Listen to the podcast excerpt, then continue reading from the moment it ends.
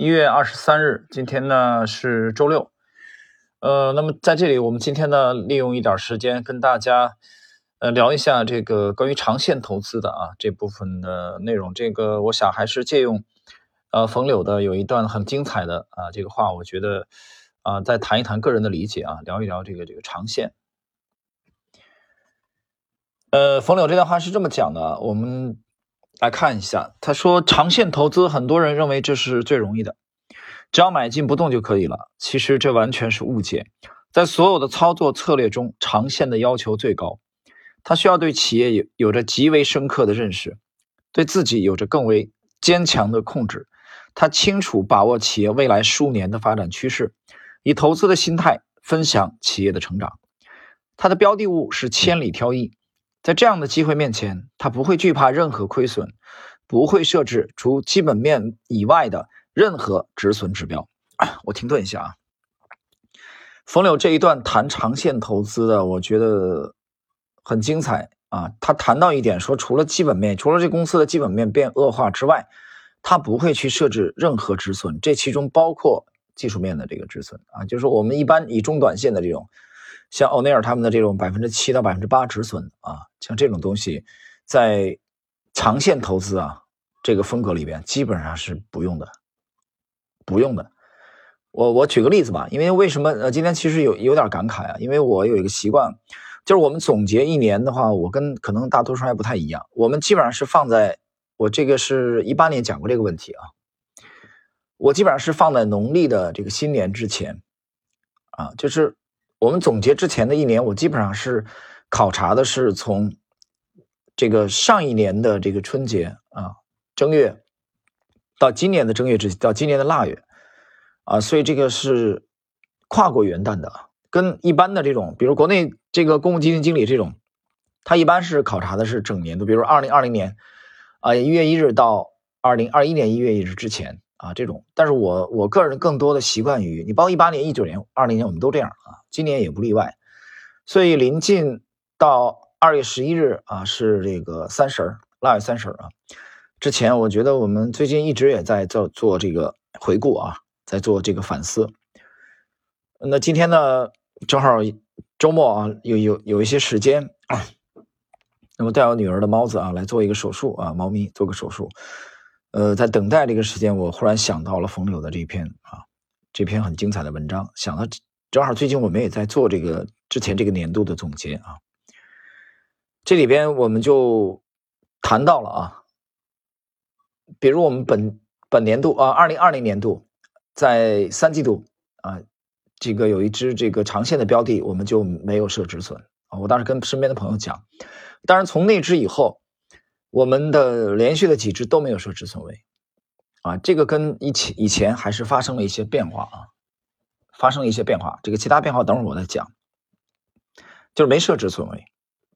没设止损位，呃，什么原因呢？主要是在于对它的基本面成长性的啊，我们认为是有相当的自信。那么从它的现实走势来看啊，三季度、四季度到现在，呃，我们这个决定还是正确的。当然，当中也有纠结啊。我讲了，主要我们反省放在了九月一号前后。我觉得那个反省非常的及时，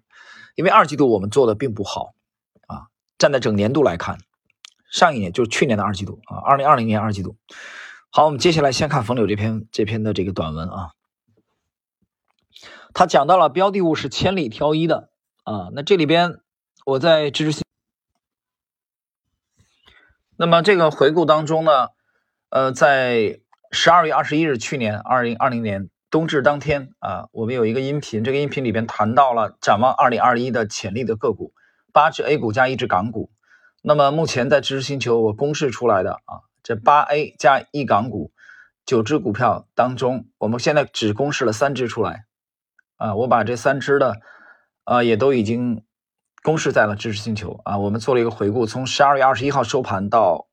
一个月了嘛，正好一个月啊，到昨天一月二十二日，啊，二十三个交易日，啊，应该是二十三个交易日。那么我们公示出来的这三只当中的第一只金龙鱼啊的涨幅超过了百分之五十八，金龙鱼的涨幅啊，这应该还不是最大涨幅，就截截止我们只算累计啊，到一一月二十二日收盘，药明康德涨幅百分之四十四点五，二十三个交易日，从我们这个音频发布。招研新药涨幅百分之四十点一，四十点零一啊，四十点零一。当然，我们另外几只没有，还没有公示出来，没有。我看了一下，我粗看了一下这几只啊，这几只里边，那么与上证啊，我们与上证做一个这个比对吧。就说你得有参照物嘛，那么一般的比对就是上证。好，那我们这里就看一下与上证做比对，上证指数从十二月十一日去年到一月二十二日，正好一个月二十三个交易日的话，上证指数上涨百分之六点二四。啊，我们这里边的八只 A 股，一只港股，啊，包括两只 ETF。这两只 ETF 我已经同步的跟踪在十二月二十一日的，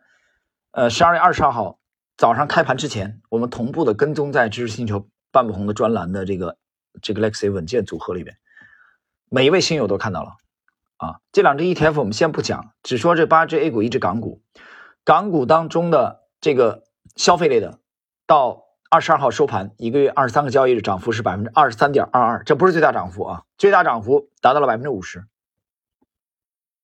它现在从那个高点又回落了，即使那样，现在收盘还有百分之二十三点二二的涨幅。二十一号你拿到现在，呃，二十二号开盘你拿到现在有这个涨幅。那么这里边有两只表现不好的啊，就是表现最差的两只，这两只的涨幅，一个在百分之八左右，一个在百分之六左右。但这两只最差的八 A 加一个港股里边所有的最差的。也跑赢了上证指数，上证指数涨幅是百分之六点二四，对吧？那么这其中还有其他的佼佼者，我们这里没谈啊，都大幅度跑赢了，包括 ETF，我们的 ETF 当中，这八 A 一个港股，我又重点强调了两只 ETF，两只 ETF 当中涨幅最小的一只是百分之十三点七七，最差的、最弱的，就这个阶段最弱的啊。啊，不一定是后边弱的，所以我们之前八 A 一个港股，我们现在只公示了三只出来，另外的几只没有公示出来，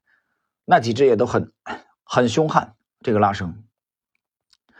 那么这是建立在我们在九月份做了一个大可以说大幅度的啊调整的基础之上的，我们做了一个反省，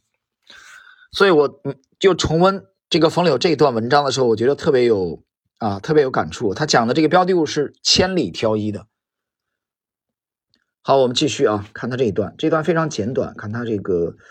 那么自信、尊重客观价值、不理会乃至勇于对抗市场是必备的投资品质。正日常的波动在这样的前景面前是不应去考虑的。只有这样，股票才能够真正成为改变一生的东西。因为在长线股上，你有充分的了解和强烈的看好，你一定知道它未来的价值是数倍于此。那么，当你准卖出准备做波段的时候，你就无法面对它的上涨。还能够克制自己不将仓位补回来，因为你知道一旦踏空的后果有多大，而任何下跌的波动过程也是这个间隔着上涨的，你很难靠意志力啊去平复个人的情绪波动。而反过来说，就算你认清了波动趋势，控制了情绪，在出现阳线的时候你冷静对待，但这个市场往往会在这个时候又继续上涨，扭转终极波动。这个时候我们就处于非常尴尬的境地了，是认错补仓呢，还是继续坚持冒着彻底踏空的风险呢？如果你认赔补仓了，市场又再次表现出与你预想一致的下跌波动了，你该怎么办？再卖吗？如果你不认赔，你冒得起踏空大牛股的风险吗？讲的太好了啊，真的，我觉得他这个这就这段描述非常的传神。再来看，毕竟市场。有时候确实是非常难以预测和把握的，而自身的人性在这种极度的诱惑下，往往也会最难把握。它和做短线、中线不一样，你不会有那种这个闲定啊、淡定和错过机会就再次等待的从容。因为当你确定这是大牛股的话，你会非常珍惜它，除非你还没有肯定它未来的价值，只是半信半疑的边做边看，在没有严重的心理负担的前提下，也许能够在牛股上做好每一次波段。当然，我不排除有人有这种认识市场、控制自己的能力，但我和大多数人都没有。我自己就曾经在明知大牛股的情况下，忍不住做波段，结果令我两面挨打，不知所措。最后，我只有选择这种最容易的赚钱方式，而把省下来的精力投入到其他地方去。啊，我觉得这一段啊，它整个这一段篇幅不长，但是非常精彩，而且这种现象我们都面对过啊。就说我们九月一号的这个反省，大概反省了半个月左右的时间，在半个左右。半个月左右的时间，我主要去读了两部书啊，来来反省我们二季度这个做的不好的原因。那么这两部书当中，一部就是《粟裕回忆录》啊，《粟裕战争回忆录》，另外一部我也这个发布在了知识星球，每个星友都能看到。呃，我这里可以确定的讲呢，这一部这两部书没有一部是技术分析的呃书籍，呃，一部是价值投资的，一部是《粟裕战争回忆录》。哎呀，也也有这个叫《粟裕粟裕回忆录》的。那么，通过了这个反省以后，我们在三季度以后，我们做了调整。也就是，其实我想到了冯柳这篇文章的啊这个观点，我们把小的波段彻底忽略掉了。就我当时讲了一句话，就是我们会在择时的方面进行进一步的修正和改进。这个改进的结果是什么呢？比如说你变成不择时了吗？错，我们变成少择时。就是我们放弃这种小的波段，我们只在过于狂热大波段的时候来考虑做差价，就对长线的标的啊，这是我觉得从九月份以来我们最大的转变。那么当然现在时间还不够长啊，虽然临近春节，目前这么做呢还不到，呃，这个还不到一年的时间啊。但是不管怎么样，从九月初到现在，我们做调整以后，包括思路的调整，包括具体具体标的的调整。包括三四季度，我们把细分龙头的重仓啊，从原来的细分龙的重仓到百分之八十以上，啊，我们调整到行业龙头的这个重仓，啊，这个是需要魄力的，啊，需要需要决断力的。那么目前来看，呃，我觉得这个效果还是非常的明显。就在我们判断啊，对了市场的明显的几条进攻的主线，这个在知识星球半鹏的专栏，大家。最近的一年半年都会看得很清楚啊，我一直在更新，所以长线啊，这个这种这种里边，长线里边我觉得也会有啊有修正啊有风格，比如说你都是呃这个这个同样啊同样是普洱，我觉得这里边也是可以啊可以改良的，比如说你可以加陈皮啊，加广东兴化的陈皮，对吧？你有些口感你还可以加其他的嘛，对，我觉得是这样的。你比如说你同样做披萨，你可以放罗勒、千呃这个百里香。啊，对吧？但是你也可以放其他的啊香料。我觉得，那如果你你你这个披萨里边有鱼肉的话，你放一些这个呃中国的紫苏也也也未尝不可嘛，对吧？这个在六月份，今年的啊今年的这个九月份啊，山西啊，我有一位呃听友很很远的啊，从山西来啊，他给我带了一些他们当地的那个香料啊，这个香料我都没见过，也没听说过啊，蛮好蛮有意思。他他说这个东西叫宅麻花啊，就可能我发音不一定对啊。这个这个烧菜的时候啊，用油先爆一下啊，的确是是是很香，这是他们当地的一一种啊一一种这种香料。我觉得像这种东西，就在主主风格啊，主要的风格不不改变的前前提下，我们有很多的这种其实细节可以修正的啊，可以修正。那所以我读又重读冯柳这一篇的话，给我还是感触很深。就是当你觉得。呃，你很难去做这种波段，或者经历得不偿失的时候，我觉得其实放弃，放弃。呃，我们要最主流的利润，对吧？像老伙计，